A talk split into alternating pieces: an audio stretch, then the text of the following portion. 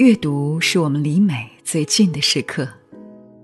在微信上搜索公众号“上官文露读书会”，关注我们，可以查看节目原文或了解更多关于读书和电影的内容。各位好，我是上官文露读书会的主播简宁。余华在《活着》中文版自序中写道：“人是为了活着本身而活着的，而不是为了活着之外的事物而活着。”联想到文中主人翁福贵，一生浮沉，早年败光所有家业，后来命运也没有善待过他，唯独给他留下一条命与苦难较量。庆幸的是，在小说光影里看过的悲惨故事，不论多么触动，都可以本能的安慰自己，那只是夸张的艺术手法。但当一部纪实作品用克制、朴素、内向的语言讲述十二个普通人活着的故事时，我们又如何逃避这血淋淋的真相呢？这样的一本书有个特别诗意的名字，《青苔不会消失》。灵感来源于作者年少时写过的一首诗：“青苔不会消失，只要世上还有最后一个穷人。”这首短诗伴着字迹疏淡的手写体，连同被压在底部的书名和作者名一道，低调印在青绿色的内封上。这是他写下此书的意义。贫穷并不特别，也无绝对的好坏，它随处可见。就像一面高高矗立起的围墙，堵住了通往各个方向的出口。贫穷也不是愤怒的控诉，他只是一个又一个人以平静的姿态继续着阴影里的生活。也许一时的报道与关注使他们从阴影中短暂出来，却又继而回到阴影中去，沉默生活。作者袁凌是极少数的长期注视者。作为一名记者，他深入了书中人物的生活现场，见证了他们的生活形态，然后用未加锤炼的文字还原他们的生活，让不可言说的自行发生。采访特稿分成了三集：卑微者、出生地以及生死课。不同的命运篇章，却隐含着相似的悲剧性。十二个惊心动魄的灵魂故事。一百位特殊任务的命运回声，为卑微的力量做无声的见证。没改至今，很多人仍然在老乡亲属开的黑口子下矿。每年开春出去的人，总有一些没有完整的回来，变成了灰，或者失去了四肢神经。每一条山坳里都埋着遇难的骨灰。每座老屋的床铺上都可能躺着慢性死亡的身体。人口不到三万人的八仙镇，隐藏着上千座矿工的坟墓和上百名残疾的矿工。王多全的家在八仙镇最深处，和别的矿工一样，他习惯把自己深藏着，因为他们同是矿难幸存者，也同是残废者。是人生还没来得及展开，就被命运的被单收敛起来的人。十七年前，王多全在山西矿洞里遭遇了一个人的矿难，胸部以下的脊椎神经被逾吨重的煤块切断。离开现场以后，他的人生位置被定在了这间土屋的床铺上。这是一个被消音的过程，没有镜头的聚焦。没有不惜一切代价抢险的场面，没有怒斥和追责，甚至没有温床一样的腐败，自然也没有总理严令之下统一标准的赔偿。王多全在表哥的黑口子上干活，尚在赔本的表哥给了两万块钱，到家时已经所剩无几。王多全让母亲买安眠药，说是失眠。医生告诉他，儿子要的不是睡眠。母亲开始忧心忡忡，时刻提防着儿子自杀。王多全十七年里想到死有千百次，但现在熬了这么久了，死的心情也就淡了。遭遇矿难的矿工们，离开那个宣告他们命运交响曲的地方后，被永远的定格在了一个位置上，从此失去自由，不论身心。另一些长期生活在灰尘里感染的尘肺病人，从第一口呼吸开始出现困难时，就被死神提前下了通知单，等待呼吸停止，化为尘土。但松软褪色的煤灰仍然无处不在，渗进了遇难矿工们的骨灰里，王多全的脸上，尘肺病人的胸中和整个山地。清晨，全村所有的担子围在仅有的一口深水井周围，既像是犹有生机，更近于即将到来的衰亡。那些黑黑的井口就像是通往地狱之门，载着矿工们的箩筐在其中消失。我们等不到他们下一班上来，也降不到他们所处的生存底部。沿中越一千多公里国境线伸延的这些村落被称作地雷村。战争双方撤退之后，地雷成了最终的占领者。根据资料，三次政府组织的扫雷行动大约只除掉了当初埋没的一半。仅麻栗坡县就尚有五十万颗地雷。在国境线附近的稻田里，一位十七岁被地雷截断双腿的农妇。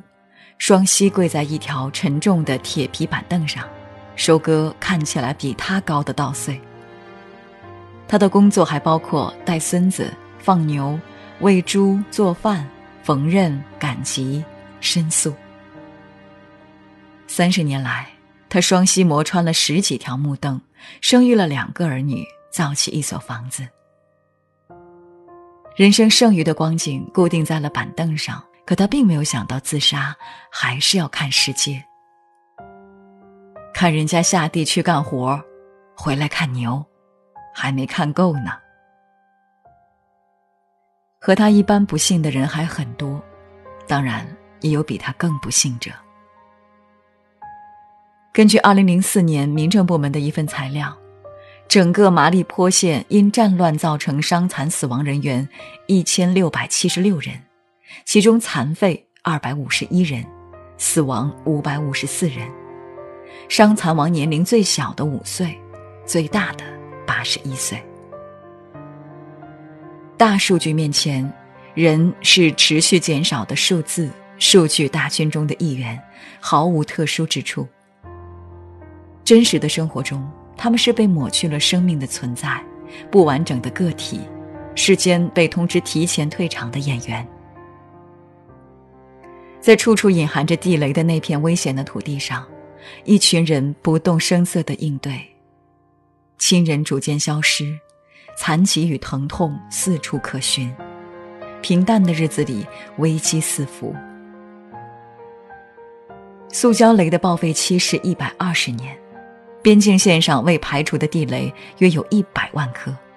这意味着，地雷村的故事虽然已被讲述了很多遍。却只是刚刚开头。出生地的故事不仅存在于战乱后的雷区，还有似乎一直被遗忘的边疆。家住牛牛坝的阿木、阿鲁两姐妹，妈妈和爸爸相继在数年中过世，原因是爸爸在外地做生意期间吸毒染上艾滋，又传给一同出门的妈妈。吸毒对这个靠近昭觉县的村庄的重创，眼下仍历历可见。自从十多年前毒品传入村子，在二零零五年左右达到高峰，共有三十多人吸过，十多人死亡，加上连带导致的各种死亡，几乎没有家庭可以幸免。毒瘾之外，酗酒和抽烟都是替代，烟杆也常常叼在女人的嘴上。有些小孩已经在学大人吞云吐雾。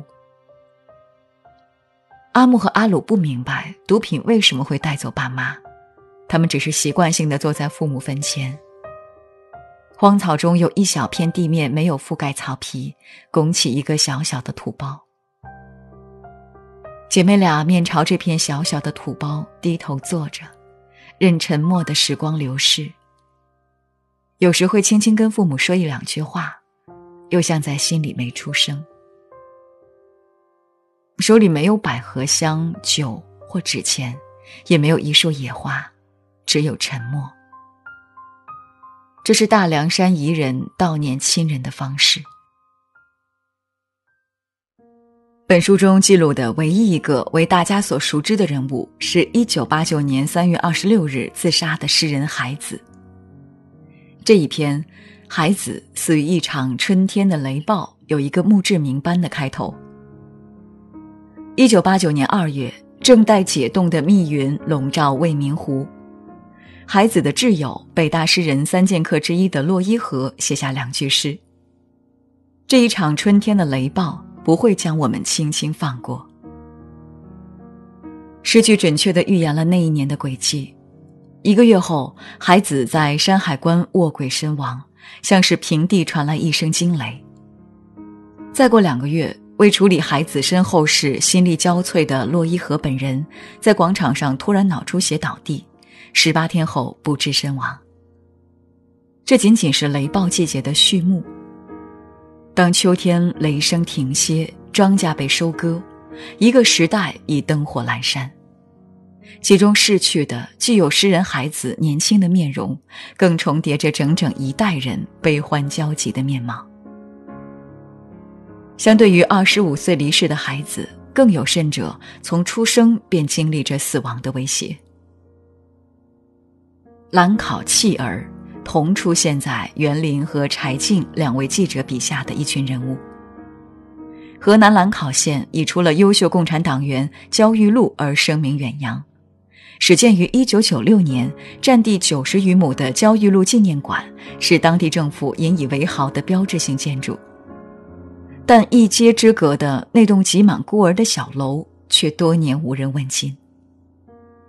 这栋破旧衰败的小楼里，住着街头摆摊的农村妇女袁厉害和上百名被遗弃的婴儿。一九八六年，袁厉害在兰考县人民医院门前摆摊儿卖大饼，一个兔唇男婴刚出生就被遗弃在医院厕所，快要死了。医院付给袁二十元钱让他处理掉，结果这个孩子又活下来了，成为他收养的第一个弃婴。后来收养的孩子里有六岁白化病女孩，眼睛斜视、腿部无法直立的九岁男孩，也有小儿麻痹伴有小脑发育迟缓的十七岁男生。伴随着弃婴越来越多，袁厉害也逐渐承担不起养活他们的压力。家里老鼠在废墟和垃圾堆里爬，一堆黑色的馒头放在发霉的案板上，这是孩子们的口粮。更要命的是生病。夏季是疾病的高发期，七月袁厉害收养的孩子死掉了两个，一个三岁，一个只有一岁多。许多孩子得不到治疗，在一年内就死去了。这些孩子很多没来得及取名字，死亡无声无息。这群来自兰考的弃儿们。带着一出生就伴随着他们的历史艰难存活。生与死只是概率事件，不由自己掌握。二零一八年，民政部统计数据显示，在民政部门登记的孤儿人数达一百零三点二万。该年由中央财政安排二十五亿多元专项资金，补助各地发放孤儿基本生活费。家庭寄养成为国家监护下的儿童的主导照料方式，但是，对于这些寄养在福利机构之外的儿童的命运，人们几乎一无所知。